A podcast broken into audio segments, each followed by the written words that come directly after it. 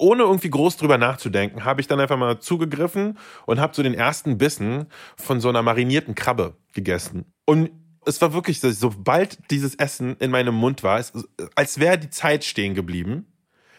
So wirklich zoom.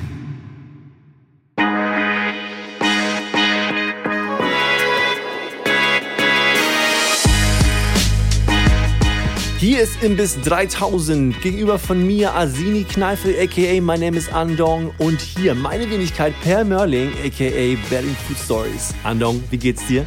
Mir geht es sehr gut. Wir hatten tatsächlich gerade Lunch. Es ist jetzt Folge 1. Wir sind total aufgeregt. Wir sitzen in unserem viel zu kalten neuen Studio irgendwo in Berlin-Moabit äh, und hatten gerade ein nicht so geiles Mittagessen. Aber das ist vollkommen okay, weil heute geht es überhaupt noch gar nicht um Mittagessen. Heute geht es um die Eröffnung vom Imbiss 3000. Man kann ja nicht immer mega geil schlemmen. Es ist okay. es ist okay. Man muss auch mal die, die Tiefen kennenlernen, um die Höhen auch wirklich äh, lieben zu können. So Ganz es. genau Mhm. so ist Verstehen es. zu können. In dieser Folge geht es eigentlich darum, uns vorzustellen, aber ein bisschen auch zu erklären, was wir denn überhaupt vorhaben. Stimmt, weil keiner, der jetzt eingeschaltet hat, weiß eigentlich, worum es geht. Also so wirklich komplett tabula rasa. Also Leute, ich glaube, ihr braucht erstmal eine Intro. Was ist Imbiss 3000 und wer sind die zwei Dudes hinter der Fritteuse? So ist es, so ist es. Und äh, ich meine, sollen wir einfach mal da anfangen? Sollen Ja, wir uns ein paar, ein paar wenige Worte zu uns Ein paar einzeln- wenige Worte. Soll ich anfangen? Bitte. Yes, Sir. Gut. Ich bin der Peer. Ich äh, bin ein leidenschaftlicher Esser und ich erzähle Geschichten über Restaurants. Das tue ich auf meinem Kanal Berlin Food Stories. Findet man auf Instagram, auch online auf dem Interwebs. Und äh, dort kann man Geschichten äh, und verschiedene Kritiken und so weiter über Restaurants lesen, vor allem aus Berlin. Und äh, das mache ich schon eine ganze Weile lang. Und dadurch, über so einen Döner, habe ich die Person gegenüber von mir kennengelernt, nämlich Andong. Ich muss dich ein kleines bisschen korrigieren. Es war eine türkische Pizza und zwar eine stimmt, verdammt gute. Und zwar eine verdammt gute. Türkische Pizza und Kebab, wir haben beides Das stimmt. Bis- Du hast recht, du hast recht, da gebe ich dir recht. Du bezeichnest dich ja selber auf deinem Insta-Kanal als the hungriest man in Berlin, ja, der hungrigste Mann in ganz Berlin. Und ich finde, ich finde, es wird wahrscheinlich in deinem ganzen Leben nie eine bessere Beschreibung geben, weil man muss auch sagen, wenn man mal mit dir tatsächlich essen geht oder so, du, also du, der Name ist Programm, ja. Also das stimmt wirklich und deshalb muss ich auch sagen, hat es auch so auf Anhieb unfassbar Spaß gemacht, mit dir zu futtern und mit dir übers, übers Futtern auch zu quatschen. Du gleichweise. Ich weiß, ich glaube, das gilt eigentlich für jeden, der irgendwie super nerdy in einem Thema unterwegs ist. Ihr kennt das bestimmt. Wenn man mal eine Person trifft, die ähnlich tickt, dann merkt man das auch. Ich Ja. habe deinen, deinen Content gesehen, deine Videos, so ich dachte so, hm, alles klar, der Typ hat auf jeden Fall auch Ahnung und ist gerne so cool. Hat auf jeden Fall auch Hunger. Auf jeden Fall.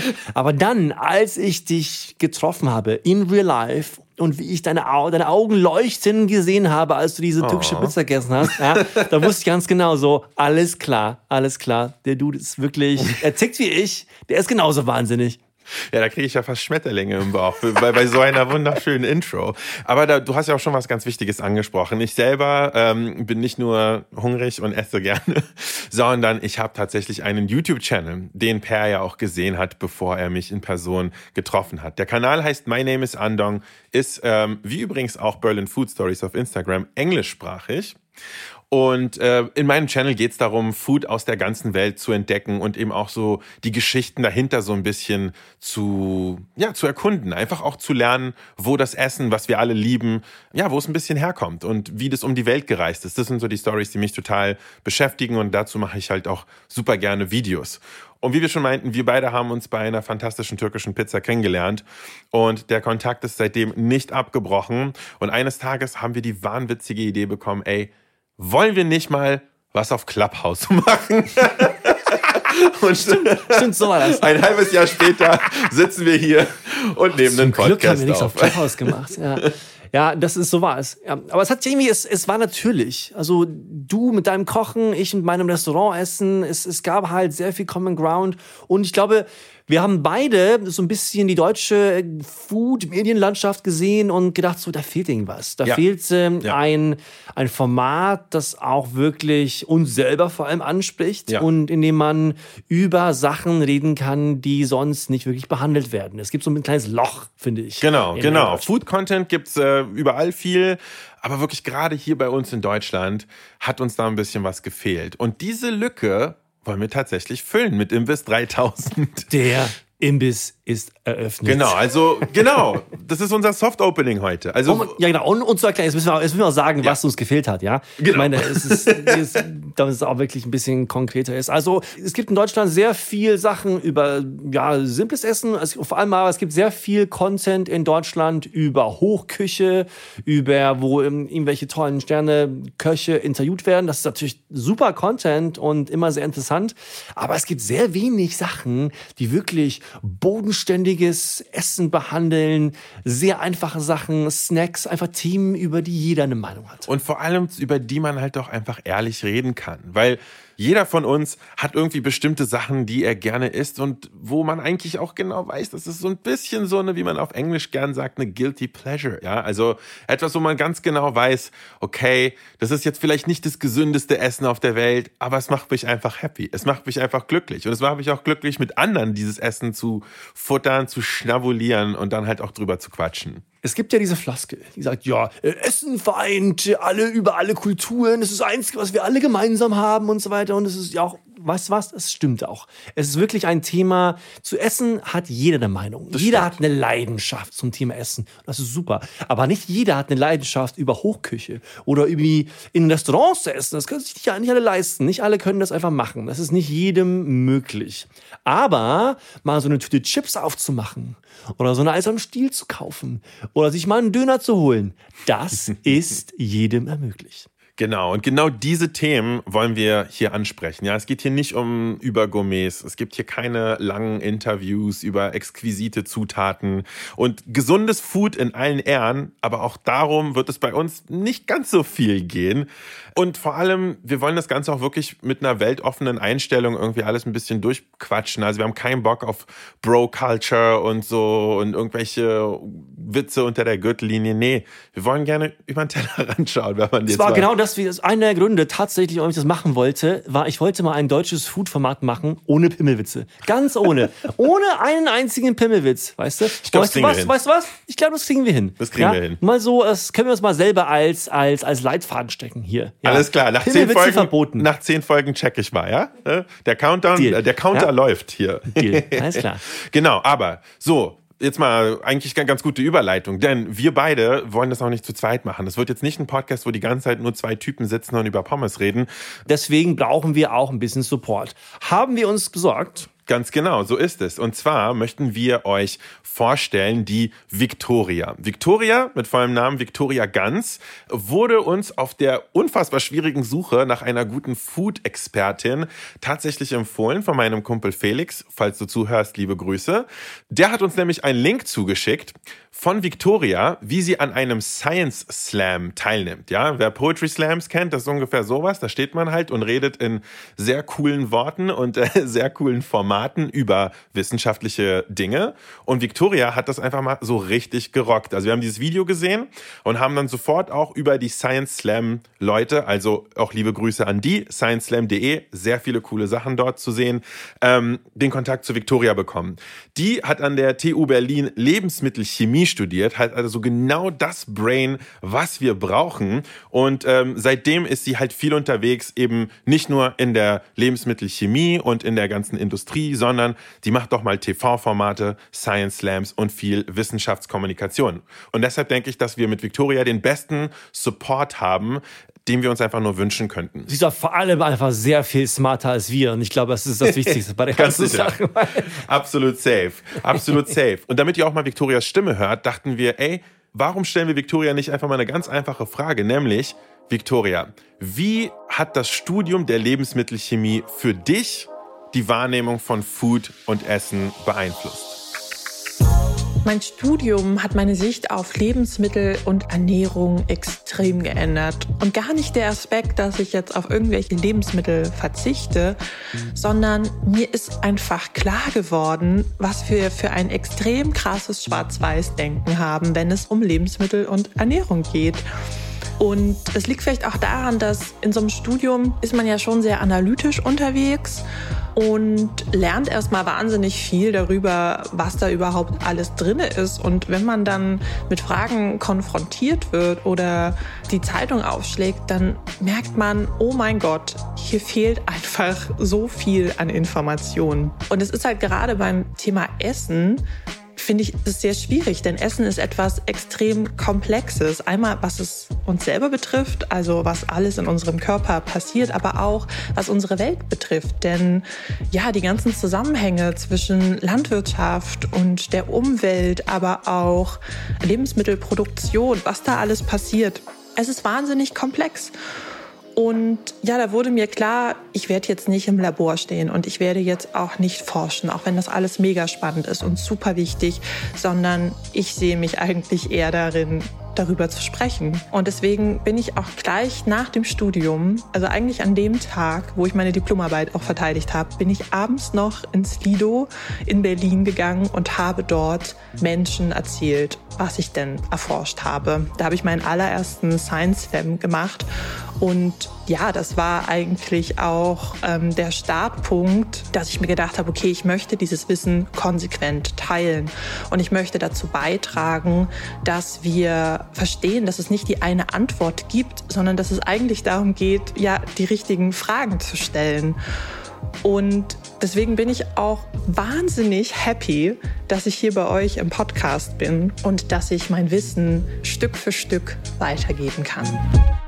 Ja, geil. Vielen, vielen Dank, Victoria, Mega. dass du Teil von Imbiss 3000 bist. Wir freuen uns riesig und haben schon richtig Bock auf sehr geile, fundierte, wissenschaftliche Kommentare von dir. Allerdings geht es bei Imbiss 3000 ja wirklich nicht nur darum. Wir haben natürlich auch Spaß und das bringt uns zu der ersten Rubrik, die wir euch gerne vorstellen würden, die wir hoffentlich in jeder Folge machen werden. Wissen wir noch nicht, das ist erst die erste, die wir machen. Und zwar die Rubrik heißt Das Spiel. Das Spiel. Das Spiel. Oh, singen können wir auch. also geht so, geht so. Aber okay, okay. Also, das Spiel, jede Folge wird einer von uns ein Spiel mitbringen, mhm. das ja. sich deckt mit dem Thema der Folge und der andere muss es spielen. Ein und Challenge.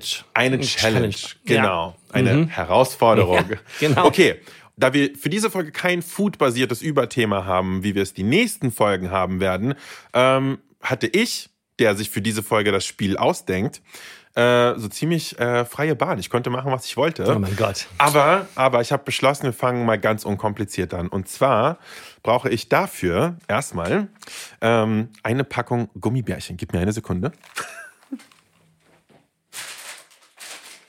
Mr. Mr. Knäuschen. Okay. Bin ich, mal, bin ich gespannt. Oh je. So, also in meiner Hand habe ich eine Tüte Haribo Goldbeeren. Ja, jeder kennt sie. Auf der Verpackung ist der jedem bekannte gelbe Bär. Der sagt das Original seit 1922. Und das ist übrigens total wichtig. 22? ja, seit 1922. Also seit 99 Jahren angeblich gibt es äh, die guten alten Gummibärchen in der Klassik-Variante. Aber es ist total wichtig, dass es die Klassik-Variante ist. Weil folgendes Spiel. Per, was ich jetzt gerade mache. Ich nehme jetzt eins, zwei, drei, vier, fünf.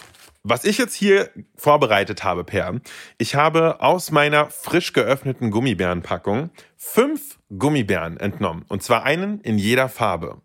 Und wir alle kennen diese Gummibären an sich. Alle von uns haben Haribo Gummibärchen schon mal gegessen. Das heißt, du bist im Grunde genommen vertraut mit den Geschmäckern oh und vor allem mit den Farben dieser oh Gummibären. und was wir jetzt machen in dieser allerersten Edition von Das Spiel, wird sein, dass ich dir drei Gummibären gebe und du musst erraten, welche Farbe sie haben. Holy shit. Das ist aber machbar. Okay, es gibt okay. nur fünf. Und du musst drei erraten. Welche, welche gibt's denn überhaupt? Warte mal. Sagst du mir das vorher? Nee. Nee, jetzt nicht. Jetzt nicht. Es ist gerade so, Okay, okay. Ich muss mal ganz scharf nachdenken. der Druck Es steigt. war echt eine Weile her. Dass du Gummibären gegessen hast? Ja. Ja. Hä, aber man isst doch einfach immer mal wieder Gummibären. Also ist ja, jetzt nicht so. Ja, also ab und zu, ja. Gut. Mhm, alles klar. Du hast doch sogar Kids. Ja, ich weiß. Die lieben das auch. Aber es ist, wie, das, es ist halt wie, wie, wie Crack Cocaine, ne? Das Gummibärchen. I know. Die, die Kids. Das ist unglaublich.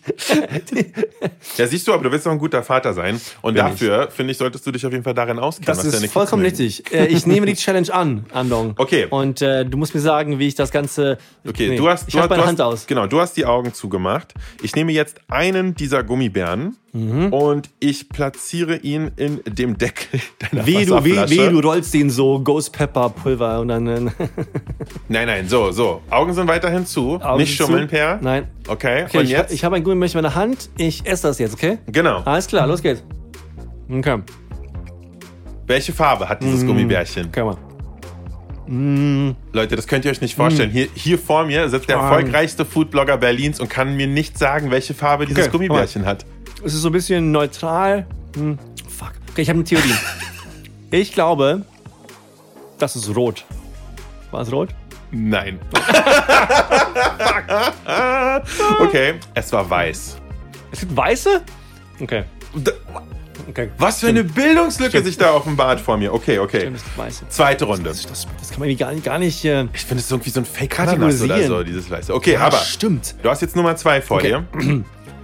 So Wasabi oder sowas. So als äh, Neutralisator. keine Jelly Bellies. Okay. Nummer zwei. Okay. Hm. Nur so ein bisschen. Hm. Auch ziemlich neutral. Ein bisschen so.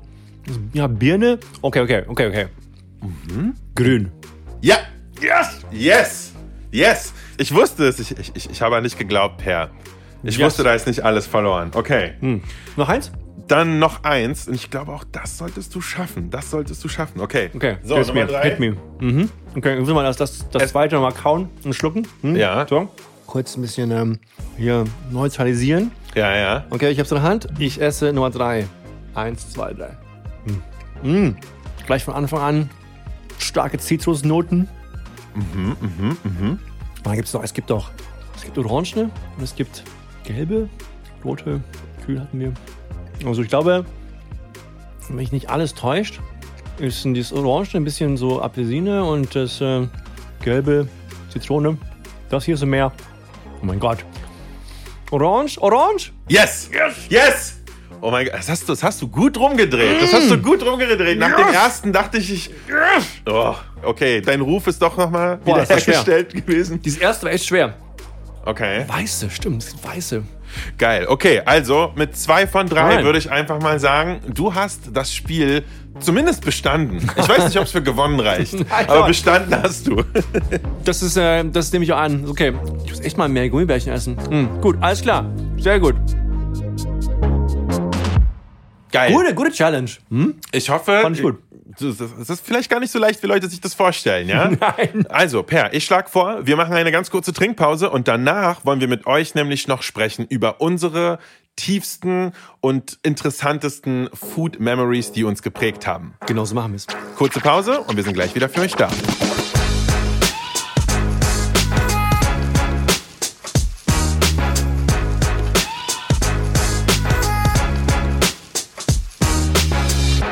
Willkommen zurück zum Imbiss. Wir haben wieder auf und sind zurück aus der Pause und äh, hatten uns gedacht, dass wir ein bisschen mehr von unserem Background erzählen in der Form von persönlichen Anekdoten. Natürlich essbaren Anekdoten. Und äh, soll ich anfangen, Andong? Soll ich mal ein bisschen? Klar. Ich, ich, so, weil ich habe so eine Sache, die für mich irgendwie sehr, sehr maßgeblich an meiner Sichtweise, was das Thema Essen angeht, äh, wichtig war und überhaupt, warum ich das so mache, wie ich es mache. Es geht um etwas äh, sehr Einfaches. Es geht um das Thema Pizza. Pizza, wahnsinnig leidenschaftliches Thema von mir und die Art und Weise, wie ich in diese, diese Welt reinkam, weil ich mache ja nicht seit Ewigkeiten einen Blog über Essen. Also ich, ich habe ja BWL studiert, ich habe viele Sachen gemacht. Ich war in der Tech-Welt unterwegs, habe Sachen, Business-Sachen gemacht, aber das Thema Essen war schon immer wirklich sehr, sehr, sehr zentral. und wenn man so ein bisschen zurückschaut, als ich jung war, dann äh, war das auch ziemlich klar, dass dann irgendwas, dass da viel geht, weil ich war halt der crazieste Pizza-Nerd, den es gab, als ich klein war. Und da, reden wir halt, da reden wir halt so von, als ich so neun, zehn, elf hat das angefangen. Da habe ich nämlich erstens, vor allem als wir, ich, ich, bin ja, ich bin ja Schwede und dann sind wir immer in Schweden zurück in den Sommerurlaub gefahren und mhm. da gab es immer auch mehr Pizzerien als bei mir zu Hause auf dem Land in Deutschland. Ich bin ja in einem ganz kleinen äh, Dorf in einer Pfalz aufgewachsen, hier hier, schaut an Herstein, Hunsrück, 800 Einwohner, ihr wisst, wer ihr seid, ja. Da, ich bin ja wirklich so teilweise ein kleines deutsches Landei und da gab es halt so mal einmal kurz so eine kleine Dorfpizzeria, das war's aber. Ja. Aber in Schweden gab es halt überall Pizzerien. Ja. Und da habe ich halt wirklich meine Eltern in jede Pizzeria überall geschleppt und hat auch bestanden, dass wir, egal wo wir waren, musste Pizza gegessen werden. Es musste zu Hause Pizza gebacken werden, es musste außerhalb Pizza gegessen werden in Restaurants. Und als ich dann zurück nach Hause kam in Deutschland, hat sich das dann so geäußert, dass ich ähm, so drei, viermal die Woche Tiefkühlpizzen gegessen habe abends. Das war, es ist wirklich ein fucking Wunder, dass ich meine Teens überlebt habe, weil ich mich tatsächlich ausschließlich von TK-Pizzen ernährt. Und ich muss mal ein, ein ernstes Wort mit meinen Eltern reden, wie die das überhaupt zulassen konnten. Weil es muss ja irgendwie bleibende Schäden hinterlassen haben. Äh, wer weiß. Aber, und ich habe hab bestimmt in meinem Leben ja, so ein paar tausend TK-Pizzen verdrückt. Und dazu muss man ja auch noch sagen, das Ganze ist ja schon, was, so 15 Jahre, 20 her das oder ist, so? Das ist über 20 Jahre her, ja, ja. Also das Sortiment war ja damals auch nicht gerade mannigfaltig. Begrenzt. Deswegen habe ich ja natürlich auch jede einzelne Pizza optimiert. Auf ah. meinen Ofen, auf so, ich weiß ganz genau, so die hier, die Dr. Oetker Restaurante, 8,5 Minuten bei so viel Grad. Wenn du willst, wenn du ein bisschen fancy bist, so ein bisschen mehr Öl drauf, ein bisschen mehr Oregano, vielleicht mal so ein Mozzarella, aber eigentlich das Takeaway, dass die TK-Pizzen schon so gut sind, wie sie sind. Die kannst du eigentlich nicht pimpen und so weiter. Dann aber gab es irgendwann mal so die fancy Aufbackvarianten, die so ein bisschen halb äh, gebacken waren. Die Ofenfrische und so. Und so. Ja, ja, genau. Äh, ich habe diese ganze Entwicklung natürlich mitgenommen und unendlich TK-Pizzen weg, äh, weggehauen. Zu dem Punkt, wo ich heutzutage, ich kann aber keine TK-Pizzen mehr Wirklich? essen. Ja, also ich habe ich hab schon sehr, sehr, sehr, sehr lange keine TK-Pizza mehr gegessen. Sag mal eine Zahl. Äh, Wie lang? Ein Jahr? Mehr? Mehr.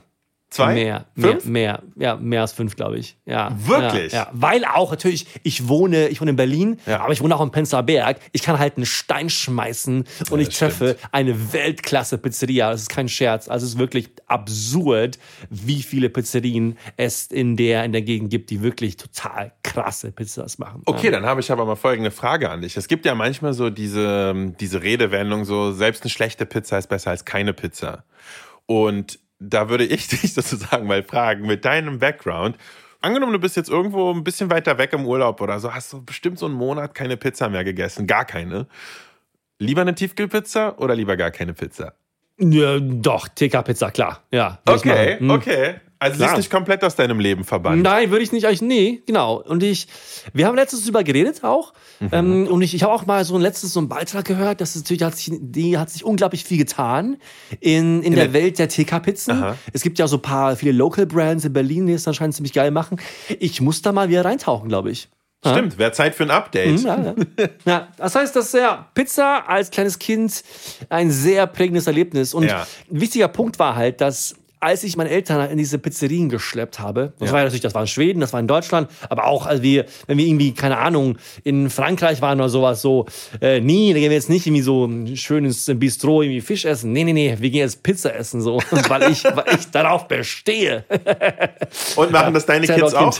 Äh, ja, meine, meine, meine Kids mögen auch gerne Pizza, ja, auf jeden Fall. Wir essen sehr viel Pizza. Ja, das ist doch, das ist doch gut. Aber diese, diese, diese Besuche dann in diesen Restaurants ja. haben dann wirklich auch auch meine, meine Leidenschaft für Restaurantbesuche allgemein geweckt und so wirklich fundiert. Ne? Mm. Dass da daher kommt so meine totale Leidenschaft in, in Restaurants zu essen. Weil es so echt, Restaurants sind halt mein Safe Place. Ne? Mhm. Und daher kommt das auch. Deswegen hat die Pizza da so eine wirklich sehr maßgebliche Rolle gespielt. Geil. So, dann du bist. okay, okay. Na gut, dann, wenn du schon so eine intime, fast schon Geschichte aus deiner Kindheit erzählt hast, dachte ich mal, äh, kann ich das ja auch machen. Also, mein Background, ich bin aufgewachsen in Berlin. Also, Ich sage mal gerne, seit ich denken kann, bin ich in Berlin. Ist mehr oder weniger so. Also ich bin mit sechs Jahren nach Berlin gekommen und dann auch hier groß geworden. Und davor war ich größtenteils in Russland. Also ich bin tatsächlich in der Sowjetunion geboren. In den allerletzten Monaten des Bestehens der Sowjetunion bin ich nämlich dort geboren. Und in einer Stadt, die damals noch Leningrad hieß und heute St. Petersburg heißt, da kommt tatsächlich meine gesamte Familie her. Und man muss ja sagen, russische Küche ist im Grunde genommen eine unglaublich simple Küche. Was ja nicht schlecht ist. Nee, ist was, überhaupt was ja nicht nicht schlecht sein muss. Es ist ja. überhaupt nicht schlecht. Und man muss auch wissen, das ist ja natürlich viel auch einfach der Geografie geschuldet. Also klar, wenn du irgendwo im Mittelmeerraum lebst, da wachsen einfach andere und ich sag jetzt einfach mal ganz wertend krassere Sachen als ähm, irgendwo in Russland, wo im Grunde genommen so acht Monate des Jahres ist einfach so kalt, da wächst so, so kaum was, sag ich mal, ja. Deshalb kein Wunder, dass einfach unglaublich viel Kohl, rote Beete, Kartoffel, so eine Sachen gegessen wird. Ultra bodenständig, ultra plain nach europäischen Standards, würde ich einfach mal sagen. Aber, wie du schon meintest, nicht unbedingt schlecht. Nicht unbedingt schlecht, weil man muss sagen, obwohl Russland halt echt so der Natur geschuldet nicht die krasseste Auswahl an Zeug hat, das man essen kann, sie können echt sehr gut damit umgehen.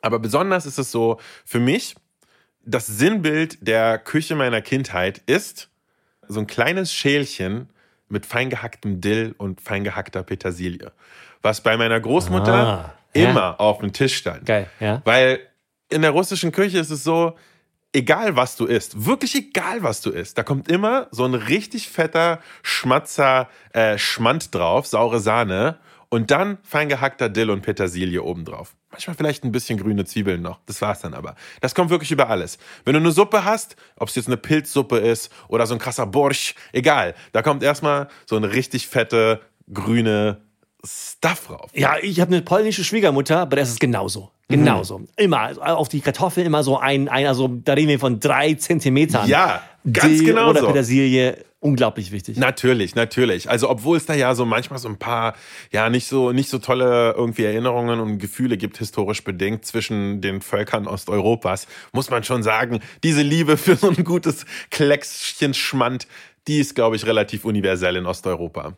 Und das hier ist wirklich diese kleine Schale, das ist einfach für mich Home-Feeling. Home und Oma und äh, Wärme und Tee trinken aus einem kleinen Teller und äh, ja, einfach wirklich gemütlich. Homezone. Das ist, das ist mein Ding. Und bis heute ist es halt so, dass egal wo du irgendwie so Dill reinmachst oder so, ich denke immer, es schmeckt nach zu Hause. Dill ist für mich einfach der Geschmack von zu Hause. Und vor allem, wenn du so einen russischen Blin nimmst, was, okay, im Grunde genommen ein Crepe ist, zwei Crepes, dazwischen so ein bisschen Käse, ja, einfach egal welcher Käse und ein bisschen Dill.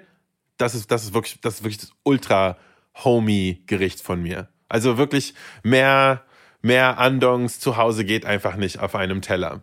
Nicht das feinste Essen, aber einfach Ey, geil. doch, ey, das sehr gut. Bin ich voll bei dir. Da haben wir noch mehr Common Ground, ne? dass da unsere, unsere Herkunft, ne? dass wir beide aus so kalten Ländern kommen, Das stimmt. in denen nichts wächst und in denen man Dill. Hier. Ja. durch, das, durch, unser, durch unser Blut fließt so die, das kalte Klima und Dill. Ja. Das ist schon wahr. Auf jeden Fall, auf jeden Fall. Also In Schweden ist auch dauernd Dill. Es ist wirklich überall Dill auf And I Lachs, love it. Fisch und so. Ich war grad es gibt, da, so, einen, so einen Eintopf, das Dillfleisch, wo so Kalbsfleisch mit so einer Dillsoße frisst. Das ist ultra intens. Das ist schon gut, aber es kann auch viel sein. ich würde es mir geben. aber ich habe als Kind nie Dill gegessen. Ich fand es immer zu intens. Ja. Aber so in den Erwachsenenjahren wirklich lieben gelernt. Das ist Ja. so eine Sache, glaube ich. Wenn man Voll. die mal wirklich schätzen lernt, dann äh, ist es sehr gut und wichtig. So ist es. Und ich glaube, diese zwei Sachen zu erzählen, war vielleicht gerade nicht so unwichtig, weil ich meine, klar, wir sind zwei weiße Typen, aber irgendwie sind wir trotzdem halt keine Deutschen.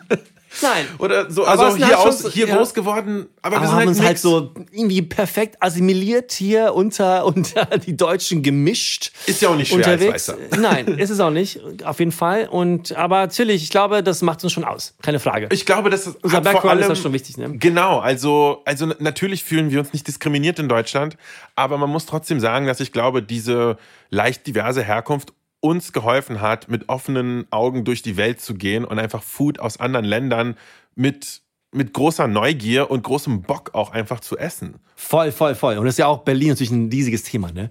Ja. Dafür, da habe ich hab noch eine Story, Let's go. die ich, die, die dazu passt. Mhm. Folgendes. Es war nicht das erste Mal, mein erster Besuch in Berlin. Es war auf frühe 2000er. Ich äh, wollte meinen Bruder besuchen, der in Berlin wohnte zu der Zeit. Ich war nie in Berlin. Aus irgendeinem Grund kam ich mit dem Auto und ich hatte halt wie so nur ein Liter Sprit im Motor und bin dann auch irgendwie so ganz genau auf den Kudamm gerollt, wo er irgendwo in der Ecke wohnte. Und total fertig steige ich aus meinem Auto und so wie so eine Oase in der Wüste vor mir tut sich so ein türkischer Dönerimbiss auf. Und ich hatte halt nur so gehört, diese Stories über Döner in Berlin. Hatte noch nie einen gegessen in Schweden. Wirklich? In Schweden, also erstens, im Dorf, wo ich aufgewachsen bin, gab es auf keinen Fall Döner. Also das war halt wirklich fucking Land, ne? Ja. Dann in Schweden gab's schon so Kebab, aber halt anders. Also Mhm. einfach mit so mit so mit so einer Rhode Island Soße und äh, und äh, irgendwie ganz merkwürdig so. Mhm. Und ich hatte halt diese Stories gehört von dem mythischen Berliner. Döner und steige halt wirklich aus diesem Auto vor mir diese Lichter und ich, ich gehe so langsam in diesen Imbiss rein und meinte so bitte einen Döner so und dieser sehr sehr nette Mann lächelt mich an, schneidet das Fleisch vom Spieß und gibt mir diese Tasche, die halt überquillt mit verschiedenen Zutaten. Und ich beiß da rein und es fällt links und rechts das Fleisch und der Salat raus, es läuft mir in den Arm runter. Und es war, war einfach so geil. Ich beiß da rein und denke einfach nur, what the fuck, was ist das und warum habe ich das noch nicht gegessen? Und das war so ein bisschen meine, sinnbildlich für meine Liebe zu Berlin. So danach ging es halt in meinem Leben immer wieder darum, nach Berlin zurückzukommen. Ich habe halt so dann Praktika gemacht und ich habe hier noch mal so ein Jahr mein Erasmus gemacht, als ich studiert habe, bis ich dann 2009 hierher gezogen bin. Und aber dann natürlich dieser Döner. Ich habe immer so den, den Döner gejagt. So, was ist der beste Döner in Berlin? Und das war mal so jetzt in, für, für Berlin Food Stories auch so ein zentrales Thema. Dieses fantastische Angebot aus Essen aus aller Welt hat mich so geflasht von Anfang an. Und das ist wirklich das, was, was für mich Berlino ausmacht. Ein großer Grund, warum ich auch Berlin Food Stories mache, weil mich diese, diese Vielfalt an Essen, die macht mich, die, die ist für mich einfach so maßgeblich für meine, wie, wie interessant es ist. Und wie, es weckt halt wirklich einfach das Thema Leidenschaft für mich, wenn es um Essen geht. Und äh, ja, Döner esse ich immer noch gerne. Nicht so viele, äh, weil die meisten eigentlich so gut sind. Hat man mal so 300, 400 gegessen, dann, dann äh, irgendwann ist dann auch das Excitement vorbei. Aber es öffnet immer, immer wieder neue und das ist, äh, es gibt schon wieder sehr gute. Ja. Döner, ich schwelge auch schon ganz in Erinnerung. Ich habe tatsächlich seit klein, also seit wirklich seit klein auf Döner gegessen. Also ich könnte dir nicht sagen, wann ich meinen ersten Döner Das wollte ich gegessen gerade habe. fragen. Nein? Nee, weil ich schon immer Döner gegessen habe. Ich bin halt in Berlin groß Stell geworden. dir vor, es gäbe, es gäbe ein Foto, wie du in so einem Kinderwagen sitzt und deinen ersten Döner isst. Ja. Ich weiß aber noch ganz genau, wo ich meine. Also ich weiß, ich kann dir nicht sagen, wann. Ich weiß aber wo, weil es früher halt so den einen Dönerladen gab, den ich immer gegangen bin am U-Bahnhof, wo ich halt früher gewohnt habe. Der ist auch gar nicht mehr da. Also beziehungsweise da ist jetzt irgendeiner immer noch, aber ist natürlich nicht mehr derselbe. Und ich habe mich auch schon voll auf gefragt, so soll ich da nochmal hingehen? Aber nee. Ich weiß aber nur noch, dass damals der Döner noch richtig Classic war. Das war noch die Zeit, wo wenn du Tomaten und Gurken in deinen Döner bekommen hast, war krass. Das war selten, das war selten, ja. Aber Döner ist auf jeden Fall ein Thema für mindestens eine, wenn nicht sehr viele mehr Folgen von Auf Imbiss jeden 3000. Fall. Wir wollen ja heute so einfach nur so ein bisschen Background geben, wer wir sind. Und ich glaube, da ist noch eine Story, die ich sehr, sehr gerne loswerden möchte. Do it. Und zwar geht es um etwas, was ich erlebt habe in China. Das ist sehr, sehr wichtig generell für mich, weil ich ähm, in China tatsächlich nicht nur den Spitznamen Andong bekommen habe, ähm, sondern auch meine Liebe zum Essen so wirklich entdeckt habe. Also ich meine, so als, als als Kind, also man, man, man isst halt. und, äh, und dann irgendwann merkt man, dass man Essen besonders geil findet. Und bei mir kam das eigentlich relativ spät dafür, dass ich das jetzt so, so feier. Und zwar kam das tatsächlich erst so irgendwo in meinen Mitzwanzigern im Studium. Ich habe ähm, Sinologie studiert, also China-Studien. Das ist so chinesische Sprache, chinesische Ja, ja. Kultur, Geschichte, volle Kanne. Und dazu musste man dann halt, also habe ich in Berlin studiert, aber man musste halt auch nach China ins Auslandsstudium. Das hat sich halt so gehört. Macht auch total Sinn. Sprache lernen und so weiter. Und natürlich bin ich da angekommen und äh, sofort der Kulturschock, der kulinarische Kulturschock auch. Die nicht so große Überraschung ist, chinesisches Essen in China ist doch ein bisschen anders als chinesisches Essen in Deutschland. Und äh, als ich dann in meiner allerersten Woche schon irgendwie so Sachen wie Quallensalat und so gegessen habe, da wurde mir auf jeden Fall so ziemlich vieles bewusst. Aber natürlich hat einfach für mich eine krass neue Welt aufgemacht und ich habe am laufenden Meter dort wirklich jeden Tag fast irgendwas Neues, Geiles, äh, Kulinarisches entdeckt, ja. Also ähm, seien es so Sachen wie China-Pfanne, die ich halt hier auch schon geil fand. Aber als ich dann in China mal das, was dort vielleicht am ehesten vergleichbar ist mit einer China-Pfanne gegessen habe, also so gebratene Nudeln mit so ein bisschen Gemüse und Soße und vielleicht ein bisschen Fleisch drin und so, Ei, das war eine ganz andere Welt und die Nudeln waren handgezogen und das war für mich auch so ein Mysterium und alles war krass und alles war anders und diese Geschmäcker und also das hat wirklich was in mir ausgelöst und dann viele Jahre habe ich dann damit zugebracht in China halt äh, klar zu studieren, zu leben, was ich da so gemacht habe, aber jede Möglichkeit in China was essen zu gehen, war für mich eine Möglichkeit, was komplett Neues für mich zu entdecken. Und so Stück für Stück kam ich sozusagen den Geschmäckern näher der chinesischen Küche, aber eben auch der Tatsache, dass in China das Zusammensitzen am Essenstisch ich meine, klar, das ist überall wichtig. Aber in China hat das nochmal so einen extra hohen Stellenwert. Und ich habe die besten Gespräche mit, mit Menschen, mit neuen Freunden in China am Essenstisch gehabt. Und das war so eine intime Experience irgendwie. Das war so anders. Also es war viel herzlicher und freundschaftlicher als das, was ich von hier kannte. Ich habe das Gefühl, hier entstehen die Gespräche eher in der Kneipe und in China halt viel eher in einem krassen Restaurant. Am liebsten, wenn man da vier Stunden lang zusammen Hotpot isst oder sowas. Und das sind dann so die deepen Momente. Und das alles kulminierte in dem wahrscheinlich krassesten Food-Moment, den ich in meinem Leben hatte. Und zwar habe ich in China, in Shanghai, bei einer Social-Media-Marketing-Agentur gearbeitet. Und für einen Kunden sollten wir so einen, so einen Kurzdokumentarfilm drehen über einen extrem bekannten chinesischen Food-Schriftsteller, Food-Kritiker und Food-Schriftsteller. Der hat so Geschichtenbücher und so weiter geschrieben mit so Food-Fokus. Und der meinte, alles klar, interviewt mich, wir gehen irgendwie in mein Atelier, bla bla bla, und danach gehen wir mal zusammen essen. Und das war halt die Person, die in der Stadt Shanghai mit was 25, 30 Millionen Einwohnern die allerkrassesten Food-Spots kennt. Und wo hat der uns hingeführt? Nicht in irgendeinen kleinen Imbiss, aber auch nicht in ein fancy Restaurant. Nein, es war nochmal ein ganz anderes Level, sondern wir sind mit ihm gefahren in irgendeine Wohngegend, irgendwo in so einer total nichtssagenden Nachbarschaft in Shanghai. Und äh, wir fahren da ran an irgendein so riesengroßes Plattenbaugebäude, gehen da rein, fahren in irgendeinen 74. Stock, na okay, 24. Stock, so groß war es vielleicht nicht, und gehen einfach in irgendeine Privatwohnung, wo so eine Mutti mit so drei, also ich dachte, das wären ihre Töchter. Ich glaube, es waren vielleicht nicht alles drei ihre Töchter, aber äh, ja, so eine Mutti mit drei, mit drei Mädels einfach Essen macht. Und zwar für eine Partei sozusagen am Tag. Und man bucht da, man geht da hin zum Lunch oder Dinner oder was man immer auch bucht und die kochen tatsächlich nur für eine Gruppe pro Tag. Das war's, das ist deren Limit. Und wir sind da halt hingegangen und das sah halt alles auch extrem unscheinbar aus. Das war halt eine sehr, sehr spärlich eingerichtete kleine Privatwohnung, in der niemand gelebt hat. Und wir haben uns halt hingesetzt und während wir einfach gesprochen haben und diesen Film gedreht haben, wurden die ersten Gerichte aufgetischt. Ohne irgendwie groß drüber nachzudenken, habe ich dann einfach mal zugegriffen und habe so den ersten Bissen von, ähm, von so einer marinierten Krabbe gegessen. Und ich, ich habe so, es war wirklich so, sobald dieses Essen in meinem Mund war, es, als wäre die Zeit stehen geblieben. So wirklich, zoom. ich krieg gar nichts mehr mit auf einmal. Ich so, Moment, was, was, was habe ich da gerade getastet? Und dann, ähm, und ich, ich brauchte wirklich erst mal einen Moment, um das zu realisieren. Und ich habe einen zweiten Bissen genommen und ich, ich schwöre dir, das ist das erste und letzte Mal, dass mir das in meinem Leben passiert ist, aber mir sind wirklich die Tränen gekommen. Und ich glaube, ich war nicht, ich glaube, das waren keine Glückstränen, das waren keine Trauertränen, das war einfach nur eine komplette Überforderung meiner Geschmacksknospen. Ich habe sowas wirklich noch nie und seitdem nicht mehr erlebt, dass man etwas in den Mund nimmt, was so krass intensiv schmeckt und so mit Geschmäckern angereichert ist, dass das wirklich meine Synapsen komplett überfordert hat. Und ich wünschte, ich wünschte, ich könnte genau sagen, woran es lag. Also es war wirklich so eine, so eine in chinesischem Kochwein marinierte Krabbe. Mehr kann ich dazu nicht sagen.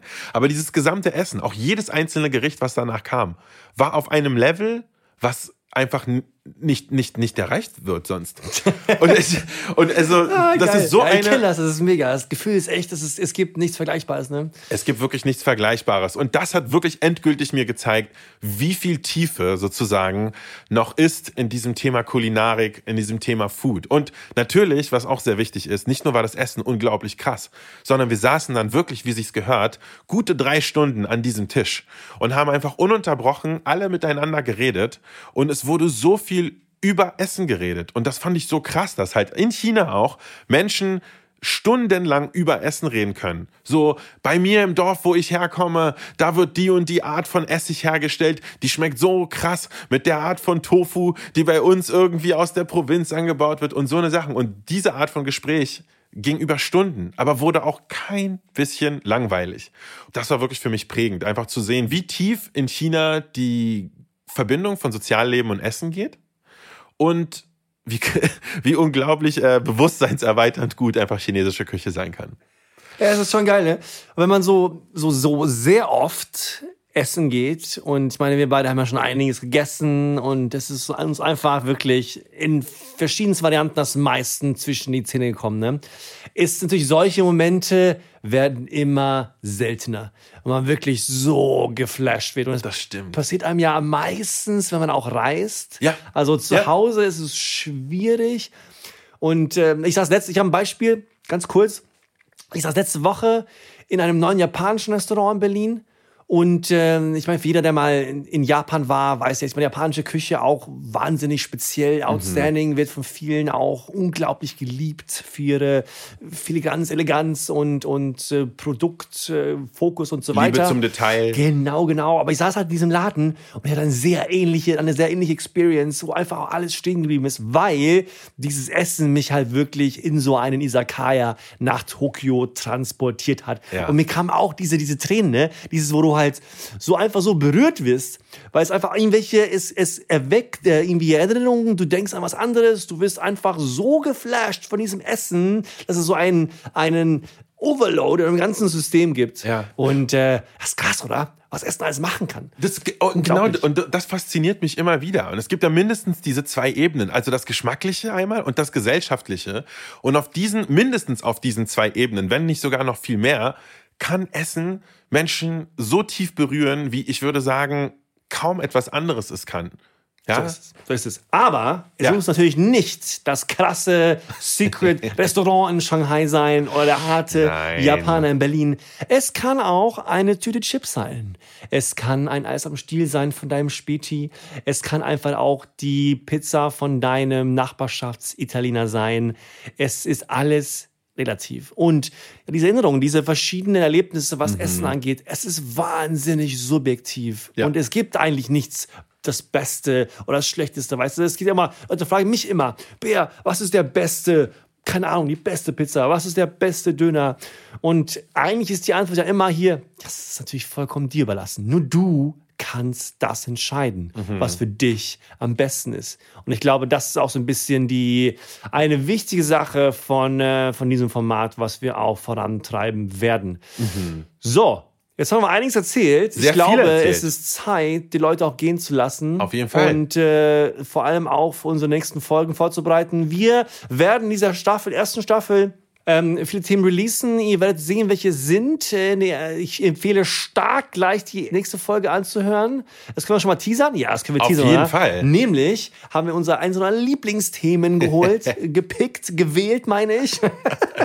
Und zwar, sag es doch noch, sag es. Es geht um Kartoffelchips. Oh yes. Genau. So ist es. Ich hoffe, dieser Einblick in die Food-Vergangenheiten von Per und mir hat euch ein bisschen mehr gezeigt, wer wir beide eigentlich sind, wer die zwei Männer hinter der Imbiss 3000 Fritteuse sind. Und äh, ich hoffe, ihr habt auch ein bisschen verstanden, wo es in diesem Podcast langgehen wird insgesamt. Aber das werdet ihr natürlich auch noch vor allem in den nächsten Folgen hören. Imbiss 3000 ist eine Produktion in Zusammenarbeit mit Acast. Vielen Dank, Rebecca Hoffmann für die Produktion und für die Redaktion vor allem. Vielen Dank an Sebastian Dressel für den Schnitt, an Victoria Ganz für die fundierten äh, wissenschaftlichen Facts, Hard Facts und vor allem euch fürs Zuhören. Falls ihr Fragen oder Anregungen habt, schickt uns gerne eine Message über Instagram. Imbiss 3000 heißen wir dort. Oder schickt uns doch vielleicht eine E-Mail an hello at imbiss3000.de. Wir freuen uns über jeglichen Input und eure Meinung. Danke fürs Zuhören. Bis zum nächsten Mal. Wir sind Per Mörling von Berlin Food Stories und Arseni Kneifel von My Name is Andong. Und das war die erste Folge von Imbiss 3000. Bis zum nächsten Mal.